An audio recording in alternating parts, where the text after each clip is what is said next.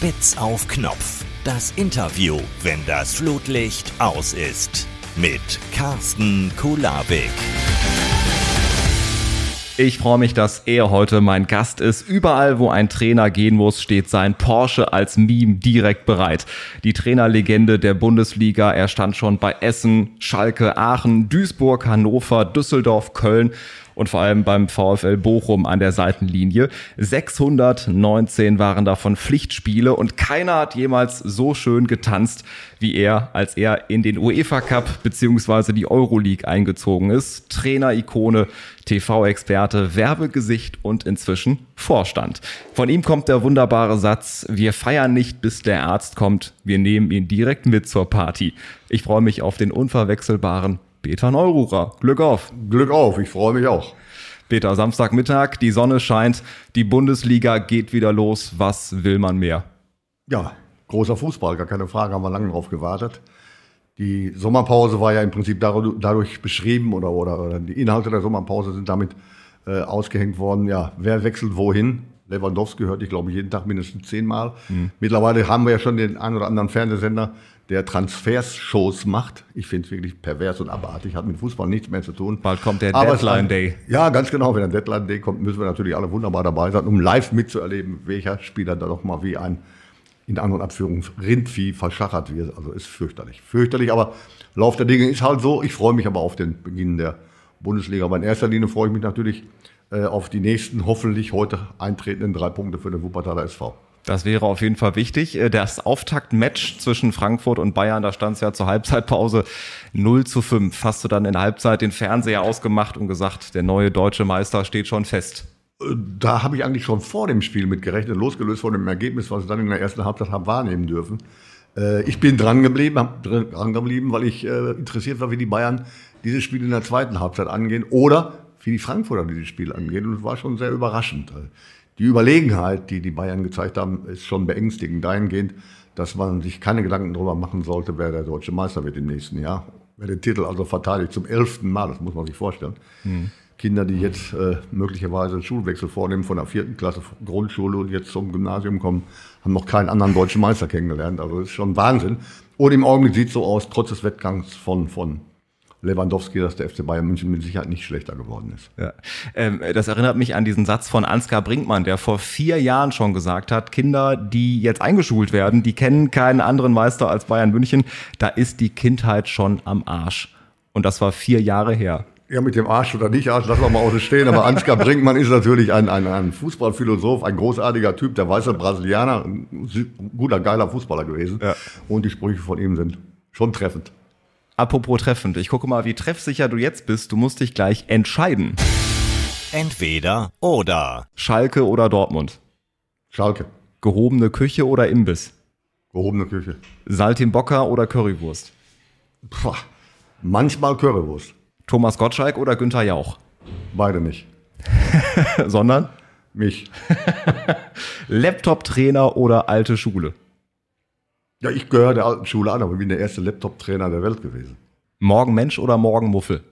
Morgen Mensch. Videobeweis, ja oder nein? Nein. Mir san mir oder echte Liebe? Ja, echte Liebe. Gehaltsobergrenze für Spieler, ja oder nein? Nein. Kopfmensch oder Bauchmensch? Sowohl als auch. Kochen oder bekocht werden? Wenn meine Frau kocht, äh, bekocht werden, ansonsten macht mir ab und zu Spaß, selbst zu kochen. Was kochst du dann? Italienische Dinge. Campingplatz oder Hotel? Hotel. Motorrad fahren oder Fußball gucken? Boah. Mit Motorrad zum Fußball gucken fahren. Golden Gate Bridge oder Felddienst Arena? Felddienst Arena. Aber du musst es kurz überlegen, ne? Ich muss überlegen, ja, weil es so, so eigenartige Abschnitte in meinem Leben sind. Das eine ist Harley fahren, Golfspiel mhm. und so weiter. Und die andere Sache, mein Lebensinhalt Nummer eins ist Fußball. Und da ist die Felddienst Arena natürlich direkt bei meiner Haustür, vor meiner Haustür. Mhm. Schon ein wichtiger Punkt. Was bedeutet dir das Motorradfahren und vor allem auch die Harley Davidson? Ja, man könnte jetzt hochphilosophisch sagen, äh, das hat was mit Freiheit genießen zu tun. Was äh, damit zu tun hat, ist ein, ein Zusammenhalt. Wir fahren mit einer bestimmten Gruppe, äh, und zwar mit ehemaligen Mitarbeitern vom VfL Bochum, angefangen mit dem Vereinsarzt, Professor Dr. Bauer, zu meinen zwei Co-Trainern, die ich damals hatte, Fanny Heinemann und Nico Michati, mit dem Physiotherapeuten, mit dem Sohn äh, vom, vom, vom Professor Dr. Bauer und so weiter. Eine feste Gruppe. Katze Zumnick ist auch bekannt, ist auch dabei. Ja. Wir haben uns irgendwann mal zum Ziel gesetzt, alle Staaten der USA, nachdem meine Frau mir eine Harley Davidson zum Geburtstag geschenkt hat, äh, als ich Trainer beim VfL Bochum war, alle Staaten der USA zu durchfahren. Im Augenblick liegen wir bei 49 Staaten. Äh, wir haben, oder 48 Staaten, wir haben jetzt noch Alaska und Hawaii vor der Brust, was durch Pandemie nicht äh, erreicht werden konnte und erzielt werden konnte. Das machen wir dann wahrscheinlich im nächsten Jahr nach dem Pokalendspiel. Und äh, dann haben wir dieses Kapitel abgehakt. Eine traumhafte Angelegenheit, nicht nur die Staaten zu befahren, sondern mhm. eben auch in dieser Gruppe. In dieser Gruppe, die alle aus dem Fußball kommen, von einem Verein kommen, eine Freundschaft entwickelt haben und dann in Extremsituationen, in Harley fahren, in den Rocky Mountains zum Beispiel, ist extrem, äh, da einen Zusammenhalt, eine richtige Freundschaft zu verspüren. Das ist einzigartig und das ist der schönste Ausgleich zum Fußball, äh, den man sich vorstellen kann. Hättest du gedacht, da so viele Sachen neu zu erleben, neu zu entdecken? Das war ja wahrscheinlich eine Welt, die dir bis dahin erstmal verborgen geblieben ist. Ne? Ja, um Gottes Willen, ich hätte für kein Geld der Welt hätte ich mich auf ein Motorrad gesetzt. Ja. Ich habe mit Motorradfahren gar nichts zu tun gehabt. Aber wie gesagt, meine Frau hat mir das, äh, die, die Maschine zum Geburtstag geschenkt. Ich hatte nicht mal einen Führerschein, den ich aber dann sofort gemacht habe. Mhm. Und von daher habe ich da die, die, diese Harley Davidson, dieses Feeling äh, kennengelernt. Die Maschine muss knattern, die hört sich nicht an wie ein normales Motorrad. Äh, man fährt auch anders damit. Man mhm. cruist ja durch die Landschaft. Ich bin keiner, der da durch die Gegend jagt, also relativ sicher. Und äh, ja, ist ein Lebensgefühl, das man kaum beschreiben kann. Das muss man äh, miterlebt haben. Ich lade dich gerne mal ein auf so einer kurzen Tour. Sehr hier, gerne. Hier durch die äh, Schweiz, haben wir hier direkt vor der Haustür. Ja. Elkringhäuser Schweiz heißt die, glaube ich äh, da hinten drauf kannst du mal schön ein paar Harley-Momente genießen. Sehr gerne, ich bin auf jeden Fall dabei. Du hast gerade diesen schönen Satz gesagt, dass Harley-Fahren für dich Freiheit ist. Das, ähm, da klingelt sofort bei mir, weil ich denke, fühlst du dich dann sonst nicht frei? Fühlst du dich dann irgendwie eingesperrt? Und warum ist das genau Freiheit für ja, dich? Ich fühle mich nicht eingesperrt, mit Sicherheit nicht, ganz im Gegenteil. Ich fühle mich grandios und toll, aber ich finde leider in allen Momenten dieses Lebens immer öffentlich statt. Hm. Wenn ich aber auf der Harley sitze, bin ich alleine. Bin ich alleine mit meinen Freunden, mit denen ich fahre, oder wenn meine Frau mal mitfährt hinten drauf äh, habe einen Helm auf, keiner erkennt mich und keiner spricht mich an, sondern die sehen da einen Harley-Fahrer und wenn sie jemanden ansprechen, der hat ja immer noch einen Helm auf, dann spricht man da einen Harley-Fahrer an. Hm. Und von daher ist es für mich ja Genuss der Freiheit, nicht von anderen Leuten beobachtet zu werden und, und reglementiert zu werden. Und wenn du alle Staaten durch hast, wie geht's dann weiter? Hast du die nächste Tour vor Augen? Man darf ja nicht vergessen, ne, dass ich irgendwie ein eigenartiges Datum bei mir im Pass stehen habe. Also äh, die, die, diese Fahrten durch einige der Bundesstaaten sind mehr als anstrengend. Und äh, wir werden nicht jünger, allesamt werden wir nicht jünger.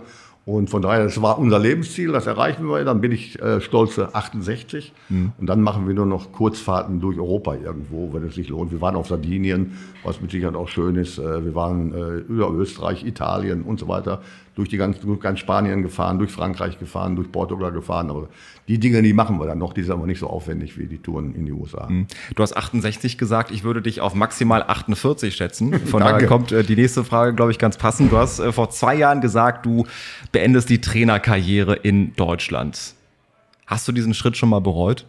Nein, nein, denn äh, es gab Vereine, es gibt wenige Vereine, für die ich nochmal unterwegs gewesen wäre als Trainer nicht in anderen Funktionen. Und äh, die waren zu dem Zeitpunkt gut besetzt. Von daher habe ich für mich persönlich gesagt, einen Reiz irgendeiner Art und Weise, mich oder was auch immer noch unter Beweis zu stellen, gibt es mhm. nicht. Äh, ich bin hier wirklich mit den Möglichkeiten, die mir gegeben sind, beim Wuppertaler SV als Sportvorstand in anderen Ebenen unterwegs. Und da gibt es ja auch Ziele, die man erreichen kann. Und wir sind auf einem guten Wege, äh, die auch zu erreichen. Und ich habe mit Fußball als Trainer eigentlich abgeschlossen kriege regelmäßig noch Nachfragen als Nationaltrainer da oder da oder bei irgendwelchen ganz exotischen Clubs auch im, aus dem Ausland. Das mag gut und schön sein. Vielleicht würde ich die eine oder andere Stelle auch annehmen, aber dann muss die Lebensqualität auch dementsprechend sein. Ich habe keine Lust, äh, vom Training zu kommen. Bei einigen Staaten, in einigen Staaten kannst du auch nur einmal am Tag trainieren zum Beispiel, also nicht wie bei uns in Deutschland. Ja, was mache ich denn nach dem Training? Ja, auf dem Hotelzimmer sitzen und Geld zählen, das ist man eine Art mit Sicherheit nicht. Und ja. alle Dinge müssen passen. Und wenn die alle passen sollen, dann kann ich mir vorstellen, aufgrund der Tatsache, dass ich mich noch absolut fit fühle, dass ich nochmal noch mal was machen werde. Aber nur im Ausland oder in Deutschland bei zwei bestimmten Vereinen, die ich aber nicht nenne, benenne. Da würde Druck aufkommen für den einen oder anderen. Oder man würde mich als verrückt bezeichnen. Das Zweite kann mit Sicherheit der Fall sein, aber in Deutschland gibt es mich normalerweise nicht mehr als Trainer. Aber die Ausnahme für Schalke gilt noch, ne? Für Schalke und für den 1. FC Köln haben wir die Namen. Wollte ich gerade sagen, jetzt haben wir die Namen doch genannt. Aber genau. die müssen sich beide keine Sorgen machen. Nee, Steffen Baumgart und Frank Kramer. Genau. Was war, wenn du überlegst, wie viele Stationen du wirklich durchlaufen hast, was war so vielleicht die aufregendste, schwierigste und emotionalste Station? Wir fangen vielleicht mit dem aufregendsten mal an. Ja, was das aufregend? Äh, in welcher Hinsicht? Ist ein Unterschied, ob ich äh, einen Verein übernehme, mit dem ich versuche oder das Ziel habe, aufzusteigen zum Beispiel, oder in der Bundesliga dann befindlich äh, einen UEFA-Pokalplatz zu erreichen. Vereine, die deutscher Meister werden konnten, hatte ich leider nie. Von daher immer andere Aufgabengebiete. Es ist äh, äh ein Druck dann entstanden, wenn du zum Beispiel in der Bundesliga dann gegen den Abstieg spielen musst oder in der zweiten Liga gegen den Abstieg spielen musst. Es ist kein Druck, wenn du sagst, äh, du möchtest aufsteigen. Das ist ein wunderbarer Druck, an der Tabellenspitze zu stehen. Der Druck ist herrlich. Der mhm. treibt dich mehr oder weniger nach vorne, weil er gar nicht vorhanden ist. Aufregende Dinge habe ich natürlich erlebt. Mit Schalke 04 mal. Ein, ein, ein letztes Spiel der Saison, ein letztes Heimspiel der Saison vor 72.000 Zuschauern gegen Blau-Weiß 90 bestritten. Mit dem Hintergrund, wir mussten dieses Spiel gewinnen. Wir mussten gewinnen, um die Liga zu halten. Das muss man sich mal vorstellen. Wir haben sie dann. Also ein wahnsinniger Druck in dem Moment, ne? Das war ein Druck, weil es, weil es ja natürlich äh, 72.000 Zuschauer im Stadion haben dir geholfen, aber da ging es um den Abstieg. Ne? Mhm. Abstieg, dann entsteht ein Druck, der negativ ist. Den musst du erstmal verarbeiten. Wobei äh, die Trainer da haben es eigentlich wesentlich schwerer, irgendwelche Dinge zu verarbeiten, denn sie stehen am Rand und haben kaum noch Einfluss. Verarbeiten richtig muss den Druck, die Mannschaft, die da unten spielt. Und das hat die Mannschaft damals hervorragend umgesetzt. Was wir da entwickelt haben, das war aufregend, das war spannend, das war unglaublich. Ja, nur die Krönung, die ich mir dann aufsetzen wollte, nach dem zweiten Jahr waren wir dann Tabellenfünfter, was großartig war, denn wir mussten viele, viele Spieler verkaufen, um die Lizenz überhaupt zu erhalten. Mhm. Dann im dritten Jahr habe ich endlich die Mannschaft zusammengestellt, von der wir glaubten, dass Schalke 04 wieder aufsteigt. Ja, und dann habe ich den Aufstiegsplatz endlich erreicht, da bin ich beurlaubt worden. Das war natürlich eine Geschichte, die hat mich mehr oder weniger zum Märtyrer auf Schalke gemacht. Ja.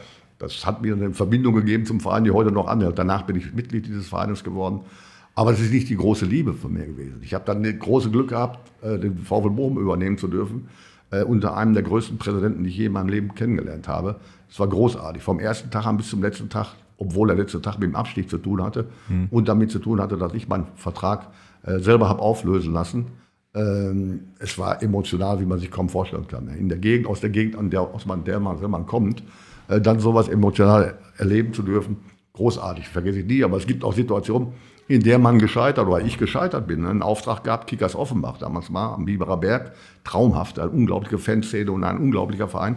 Eben in der zweiten Liga zu retten, was eigentlich schon so gut wie zum Klappen verurteilt war, aber dann in der letzten Instanz noch kaputt gegangen ist das waren Erlebnisse, die vergisst du nicht. Ne? Die werden natürlich dann immer wieder totgeschwiegen, wenn man zu der großen Vita kommt, dann wird man als Retter oder als Feuerwehrmann bezeichnet. Mhm. Dass ich aber auch abgestiegen bin, wie zum Beispiel auch mit Fortuna Düsseldorf, das darf man nicht, normalerweise nicht vergessen, aber es waren Jobs, äh, die, die ich hätte mit der Erfahrung, die ich heute habe, nicht übernommen. Die, die Erfahrung, die ich in Offenbach gesammelt habe, denn auch aus diesen Dingen lernt man, ja, mhm. wenn man die Augen aufhält, äh, die möchte ich nicht missen, aber Erfahrungen dahingehend gemacht zu haben, wie bei Hertha BSC oder wie bei Fortuna Düsseldorf, dass man Vereine übernimmt, die überhaupt nicht einen Hauch einer Chance hatte, die Liga zu halten, das würde ich mir heute nicht mehr antun. Ja. Damals musste ich, irgendwo musste man auch Geld verdienen und irgendwann hast du dann, wenn du Glück hast, ausgesorgt in anderen Abführungen. Aber du musst eben dann Dinge annehmen, die du hm, nicht unbedingt mit hundertprozentiger Überzeugung äh, machen kannst, weil du weißt, eigentlich scheiterst du und dann kannst du dich auch nicht mehr rüberbringen. Und das sind Dinge, die ich mit der Erfahrung, wie ich gerade gesagt habe, die ich bis heute habe, nicht nochmal machen würde. Aber alle anderen Sachen in meiner Karriere würde ich sofort nochmal machen. Hm. Aber man kann ja schon sagen, dass das Schwierige dich auch besonders reizt. Du wolltest, wie du selber gesagt hast, jetzt nicht der 150. Trainer sein, der mit Bayern Meister wird, sondern du hast schon Sachen auch herausgegriffen oder andersrum gesagt, Vereine haben sich dich geholt, weil sie ähm, in einer schwierigen Situation gewesen sind diese Vereine brauchten was Extremes. Extrem, ich will nicht sagen extrem gut, aber extrem anders als andere. Ja. Das war mehr oder weniger das Ding, was dann oftmals auch geklappt hat, gar keine Frage. Aber natürlich waren es immer Momente, in denen der ein oder andere Kollege von mir gesagt hat, nee, dann lassen wir mal besser. Äh, denn die Wahrscheinlichkeit, da erfolgreich zu sein, ist sehr, sehr gering. Denn wie definiert man einen guten Trainer oder einen schlechten Trainer? Man kann es nicht definieren, sondern man kann nur sagen erfolgreich. Und erfolgreich nur in Bezug auf die Ziele, die der Verein jeweils hat. Äh, meine Ziele sind vollkommen uninteressant. Ich habe von den 619 gerade von dir zitierten Spielen, die ich im Pflichtspielbereich gemacht habe, ganze zehn Spiele gemacht, nein, meinen Vorstellungen entsprechend. Also meine Philosophie über Fußball kennen die wenigsten. Einige Spieler, mit denen ich zu tun hatte, ja, aber die wenigsten deshalb nicht, weil ich grundsätzlich immer Voraussetzungen bei den Vereinen, bei denen ich war, waren insgesamt im Profibereich 15 an der Zahl. Hannover und, und äh, VfL Bochum habe ich zweimal gemacht. Genau. Äh, die haben mir die Philosophie vorgegeben und die haben den aus der Situation herausgeboren, haben die den Trainer, der dazu passend äh, gewesen ist, mhm. dann eben verpflichtet. Und das war halt ich. Mhm. Aber meine Gedanken über Fußball hatte damit weniger zu tun, denn die Gedanken, die ich hätte, ich hätte immer lieben gerne, klassisch würde ich heute sagen, wir haben den VfL Wolfsburg, äh, äh den VfL Bochum lange Zeit verfolgt, immer ein klassisches 4-3-3 gespielt, wobei die zwei Mittelfeldspieler, ja, im Dreier-System 4-3-3, die zwei Mittelfeldspieler waren dann noch, noch Defensive und der eine, der Zehner, war ein klassischer Spielmacher. Und dazu eben drei Spitzen. Das sieht man heute ganz, ganz selten, dass Vereine so noch spielen. Mhm. Das war eigentlich meine Philosophie. Aber da brauchst du natürlich auch die entsprechenden Spieler dafür.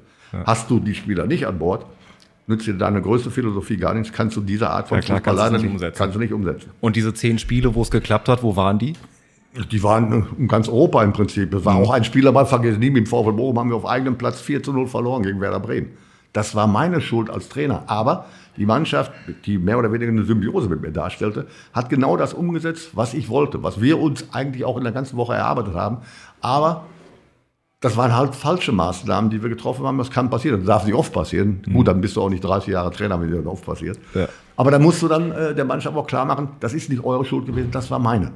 Ja, wenn sich das nicht wiederholt, ist alles gut und schön, dann ist das soll eine gewisse Stärke, die daraus entsteht. Aber auch das ist dabei passiert.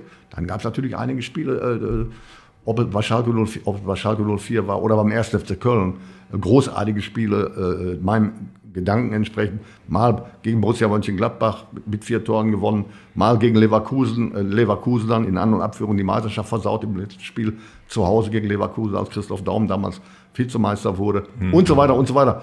Das waren Dinge, da habe ich Fußball spielen lassen, weil ich die Mannschaft hatte, die einzelnen Spieler hatte, die meine Gedanken fußballerischer Art zum Optimum geführt haben. Aber das kommt eben nicht so oft vor. Mhm. Das muss, da muss auch schon Trainer bei Bayern München sein, bei Manchester City oder eben bei irgendwelchen Vereinen, bei denen ich dann zwei, drei, vier, 500 Millionen Euro Ablöse zur Verfügung habe, um mehr Spieler zu verpflichten als Trainer. Bei mir war es immer so, wenn ich ein Jahr oder ein halbes Jahr oder ein Dreivierteljahr oder zwei Jahre erfolgreich war, muss ich jemals immer die besten Spieler verkaufen, um die Finanzlage des Vereines wieder gerade zu rücken. Hm. Was es dann nochmal wieder schwieriger gemacht hat, da äh, anzuknüpfen und so weiter zu machen. Du hast diese emotionale Zeit beim VfL Bochum angesprochen, 2001 bis äh, 2005 insbesondere, 2003 und 4 die Saison. Das war ja diese UEFA Cup Saison Platz 5 und ich habe das gerade angesprochen, wie du vor der Kurve standst und getanzt hast. Hast du davor ja. schon mal so getanzt und danach oder war das kam das in diesem Moment? Die Geschichte ist natürlich toll, die passt natürlich auch zu diesem wahnsinnigen Trainer Peter Neuro, aber ja. die Geschichte ist komplett anders entstanden. Und zwar, das war eine deeskalierende Maßnahme von mir, die mir spontan eingefallen ist. Hm. Als ich sie gemacht habe und plötzlich sah, dass da Kamera stand, habe ich gesagt, um Gottes Willen, was hast du jetzt gemacht? Jetzt bist du ganz klar abgestempelt zum Eintänzer, denn irgendwann verlierst du gerade mit dem VfL Bochum auch mal Spiele. Und wenn du da rumtanzt, kommt es einfach scheiße rüber. Aber in der Situation war es absolut notwendig. Es war ein Spiel in Leverkusen, eines unserer ersten Spiele im VfL Bochum direkt nach dem Aufstieg. Wir haben drei schwarze Spieler bei uns im Team gehabt, Raymond Kalla, Momo Jabang, Sani Olise.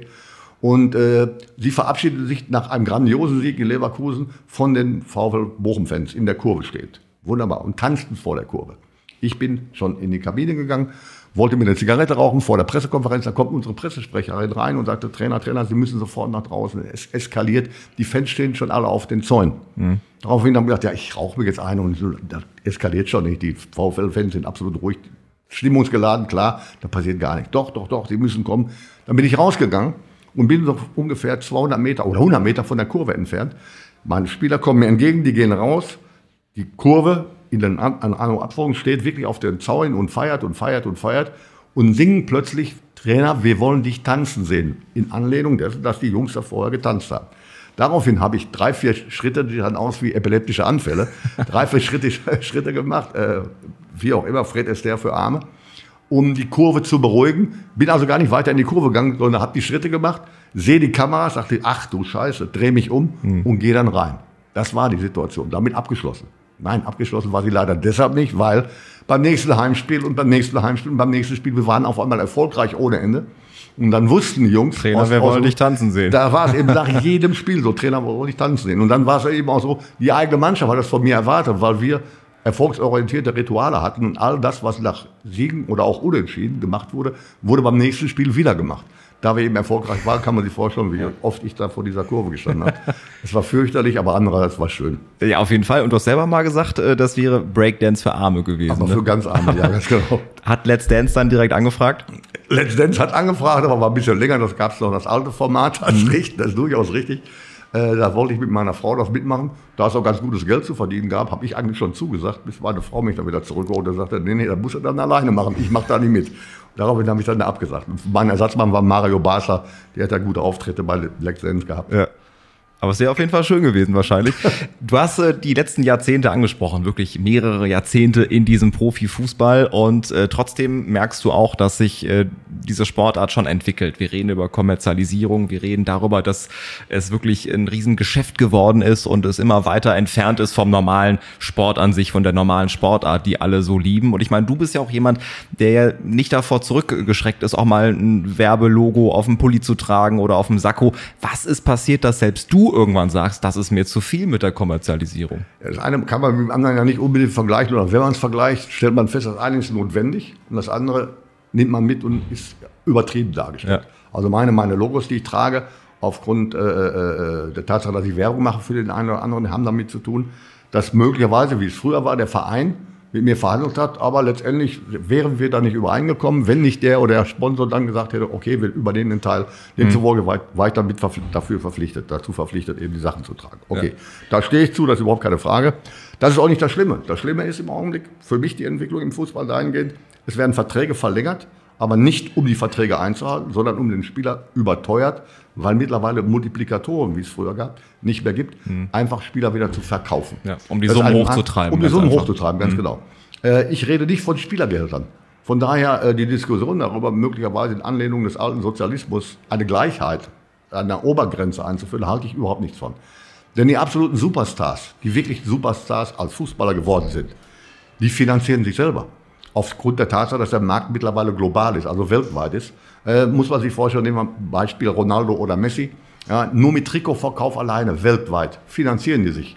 Also mit diesen Spielern verdienen die Vereine noch Geld. Aber wenn es dann dahin kommt, dass Durchschnittskicker, angefangen von der Regionalliga hin bis zur auch ersten Bundesliga bei uns, im Durchschnitt plötzlich Gelder verlangen oder auch verdienen, weil sie umsetzen, die aber nicht mehr eingespielt werden können, dann hört es auf. Financial Fairplay ist irgendwann mal eingeführt worden, nur es hält sich keiner dran. Ja. Wenn irgendwelche Kataris oder irgendwelche Eisvögel, die egal woher kommen, mit dem Fußball nichts zu tun haben, aber dieses Fußballgeschäft nur noch als reines Geschäft sehen und, und diese Spieler, Menschlichkeit total aberkennend, diese Spieler werden als Ware bezeichnet und werden hin und her geschoben. Natürlich müssen sie letztendlich Ja oder Nein sagen. Natürlich sind die, sie diejenigen, die Unterschriften leisten. Aber die Welt hat sich dahingehend entwickelt, dass, dass äh, wir uns von der Basis, von der Basis losgelöst vom eigenen Gehalt, aber von den Transfersummen zum Beispiel, von der Basis so weit entfernt haben, dass es nur noch finanzierbar ist durch Fernsehgelder, durch neue Fernsehanstalten und so weiter und so weiter. Und damit entfernen wir uns immer weiter. Beste Beispiel oder ein einfaches Beispiel ist das, ich habe mich vor Jahren darüber aufgeregt, im Sinne des Amateurfußballs, dass zum Beispiel an einem Samstag um eine Uhrzeit, in der Bundesliga auch stattfindet, ein Regionalligaspiel oder ein Oberligaspiel oder ähnliche Spiele stattfinden. Jetzt haben wir sonntags bereits immer noch Bundesliga und zweite Bundesliga.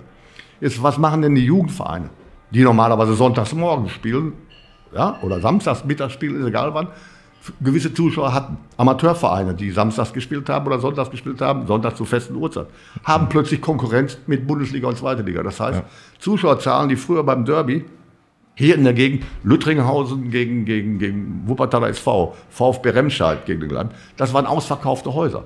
Da war die Hölle los. Der, die gleichen Spiele heute hättest du 150 bis 200 Zuschauer. Und das kann nicht sein. Und damit mache ich den gesamten Profifußball, schiebe ich nach oben, aber ich verliere die Basis. Denn ich muss, jetzt im Augenblick sieht es ja so aus, jetzt kommen wir, gleichen wir uns an, weil, weil die Regionalliga jetzt mittlerweile auch schon mit Geldverdienen zu tun hat. Wir gleichen uns ein klein wenig an, aber wir verlieren die Basis. Und die Basis einer jeden, eines jeden Profi-Daseins muss der Jugendfußball und der Amateurfußball sein. Und nicht, dass ich vom Ausland her, nichts gegen Ausländer, um Gottes Willen, irgendwelche Durchschnittsspieler kaufe, weil die günstiger sind, im Einkauf als diejenigen, die bei uns zu Hause jetzt schon gar nicht mehr entwickelt werden. Jetzt gehen weitere Dinge im sportlichen Bereich, gehen dann weiter.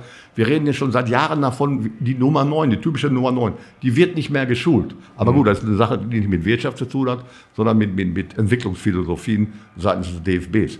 Die Entwicklung ist wirklich grauenvoll, grauenvoll und ich, irgendwann wird diese eigenartige Blase in der wir da sitzen, äh, wird die platzen und äh, ich weiß nicht, wie es dann weitergehen soll. Und es bringt ja auch nichts, den großen Tag der Amateure auszurufen, einmal im Jahr, wenn man jetzt zum Beispiel weiß, bestes Beispiel Regionalliga, 14 Uhr geht's los, du kriegst nur die zweite Halbzeit mit von der Bundesliga, anders schaffst du das äh, zeitlich gar nicht und deswegen ist da diese Konkurrenz untereinander irgendwie, ja. man zerfleischt sich ja selbst, kann man ja auch so sagen. Ganz genau. Punkt, ne? wir, wir, wir im Profibereich sägen an unserer eigenen Basis. Das ja. darf nicht sein. Ja. Ähm, jetzt haben wir über Sport gesprochen, aber du hast ja auch selber gesagt, dich zeichnet nicht nur dieser Fußball aus, nicht nur der Sport, äh, Harley Davidson. Ich weiß nicht, ob mich überhaupt was auszeichnet, aber. Mit Sicherheit, auf jeden Fall. Und ich finde, wenn du überlegst, was genau vor zehn Jahren auch bei dir passiert ist, es war ein einschneidender Moment auf dem Golfplatz in Gelsenkirchen, wo du einen Herzinfarkt erlitten hast, wo zum Glück ein Arzt in der Nähe gewesen ist und du trotzdem dann noch ein paar Tage im Koma auch lagst. Ne? Ja. Was hat sich seitdem bei dir verändert? Hast du seitdem auch einen anderen Blick auf, auf das Leben? Ja, nicht unbedingt pauschal einen anderen Blick auf das Leben, aber einige Momente empfinde ich anders. Ne? Ich habe mich früher wahnsinnig darüber aufgeregt, äh, wenn ein Spieler während eines Spiels einen technischen Fehler gemacht hat. Aber totaler Blödsinn. Heute rege ich mich auch darüber auf, aber anders. Ja. Weil ich weiß, was soll ich mich aufregen über Dinge, die ich nicht mehr beeinflussen kann. Ich kann ja nichts mehr daran ändern. Es geschehen halt. Ich habe meine Lebenshaltung äh, dahingehend verändert, ich hatte früher einen gut laufenden Werbevertrag bei Marlboro, nennen wir es mal so. Den habe ich dann gekündigt sofort. Also seit dem Tag, in dem das passiert ist, mhm. habe ich nicht mehr geraucht, habe ich aufgehört zu rauchen. Aber ansonsten lebe ich eigentlich genauso gesund oder ungesund, wie auch immer, wie ich vorher auch gelebt habe. Mir geht es glücklicherweise überragend gut. Ich habe keine Probleme. Ich hatte da den Tod vor Augen, klar. Ich gehöre zu den wenigen Menschen, die ja, eigentlich von sich behaupten können, ich, ich, ich weiß, wie man sich anfühlt, wenn man tot ist. Also dieses Licht war aus und gar nichts. Ich habe glücklicherweise vorher keine Probleme gehabt, keine Schmerzen, nicht ähnliches, nachher auch nicht. Bin aus der Nummer also unglaublich, unglaublich gut rausgekommen und mit dem großen Warnschuss habe ich äh, Kleinigkeiten, wie ich gerade gesagt habe, geändert, aber mhm. meine Lebensführung war vorher auch eigentlich recht, recht geradeaus und recht korrekt. Ja. Verspürst du Dankbarkeit oder wofür ja. bist du dankbar? Für die Momente, für jeden einzelnen Tag, den ich genießen kann, für jeden einzelnen Tag, den ich bewusst irgendwas machen kann, mit meiner Frau, mit meinen, mittlerweile auch mit meiner Enkelin. Äh, wenn ich bewusst mir Spiele, Fußballspiele angucken kann und sagen kann, dass du überhaupt hier sitzt, dass du diesen absoluten Luxus hast oder haben darfst, dass du zum Beispiel nach der sogenannten auch Arbeit äh, in, in der Phase, jetzt mittlerweile wäre ich Rentner, äh, das und das noch tun zu dürfen, dass du da und da noch gefragt bist, äh, dass du Werbeauftritte haben darfst dass du irgendwo gefragt wirst, um irgendwelche Vorträge in Bezug auf Motivation oder Lebensführung halten zu dürfen. Das sehe ich jetzt mittlerweile nicht als Stress an, sondern eben als absoluten Luxus und, und Dinge, über die ich mich freue. Früher hast du die wahrgenommen, hast wirklich in erster Linie an, an jahrelang war es so, an, ans Geld gedacht. Ja, auch vollkommen klar, nur irgendwann ist es sehr gut mit dem Geld und bedingt dadurch, dass mein Finanzminister zu Hause meine Frau ist und ich mit Geld nichts zu tun habe, läuft es bei uns ganz ordentlich. Und äh, ich kann mich, wie gesagt, jeden Tag im Prinzip an Sachen erfreuen, die ich machen kann. Hm. Es gibt eine sehr sehenswerte Reportage über dich oder eine Dokumentation, kann man sagen, die ist ein Jahr her. Ausherzspiel heißt es, ist auf YouTube zu sehen. Und ähm, können wir in den Show Notes auch mal verlinken. Da hast du den Satz gesagt, ich bin von Beruf Künstler. Freizeitkünstler. Ja, Wie definiert sich das? Ja, das war, es war, ja gut, dieser, dieser, dieser hauptberufliche Freizeitkünstler hat mich ja in die Situation gebracht, dass ich, die Ärzte mir sagten, einen Herzinfarkt erlitten habe. Mhm. Ich bin morgens aufgestanden, habe überlegt, ja, das und das, wunderbar gefrühstückt mit meiner Frau zusammen und dann bin ich Golf spielen gegangen. Dann sind wir, haben uns getroffen mit Freunden und sagen wir, oh, wo geht unsere Harley-Tour jetzt hin? Dann sind wir dann, was weiß ich, mit der Harley durch die USA gefahren, da und daher, ein Traum, wieder zurückgekommen. Dann haben wir uns überlegt, fliegen wir jetzt nach Marbella zum Golfspiel und dann machen wir doch eine Woche Mallorca und so weiter. So das drei, vier Wochen lang, wunderbar herrlich. Jeder sprach mir an, so hast du ein Leben wie Gott in Frankreich. Ja, ist auch richtig. Aber ich mit meiner Einstellung zum Leben selber gesagt, richtig, drei, vier Wochen lang ist es wunderbar, gibt nichts Schöneres. Aber fortwährend nur diesen Freizeitkunst, hm. nur die, die, die, in den Tag leben und einfach immer nur genießen, aber keine Aufgabe zu haben, nicht gefragt zu werden in Bezug auf irgendwelche Dinge, war für mich unerträglich. Ja, und dann ist es eben passiert. Ja. Und danach bin ich wieder gefragt worden. Dann bin ich beim VfL Bochum wieder eingestiegen zum zweiten Mal, auch damals den Klassenerhalt zu schaffen oder mitzuhelfen, mhm. damit der Klassenerhalt erreicht wird.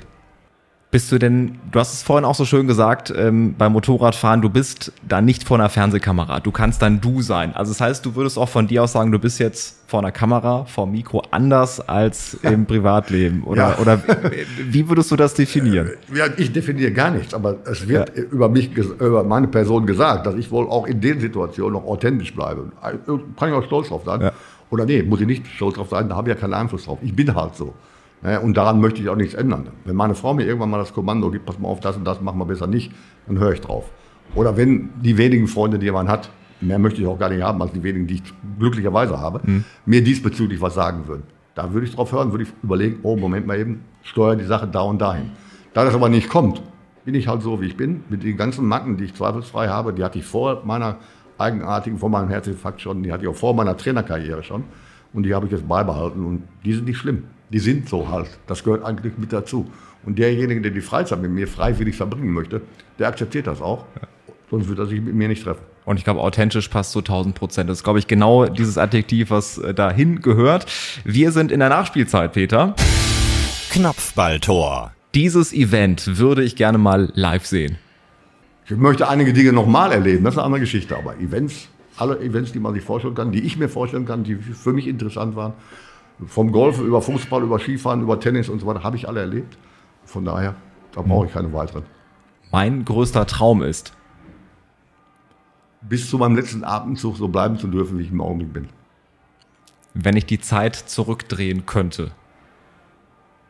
Würde ich zwei Fußballentscheidungen, zwei Fußballentscheidungen nicht nochmal so treffen. Alles andere würde ich so lassen, wie es ist. Aber du sagst nicht welche. Doch, kann ich sagen. Fortuna Düsseldorf, wie gesagt, unter den Voraussetzungen und Hertha BSC hätte ich niemals übernommen.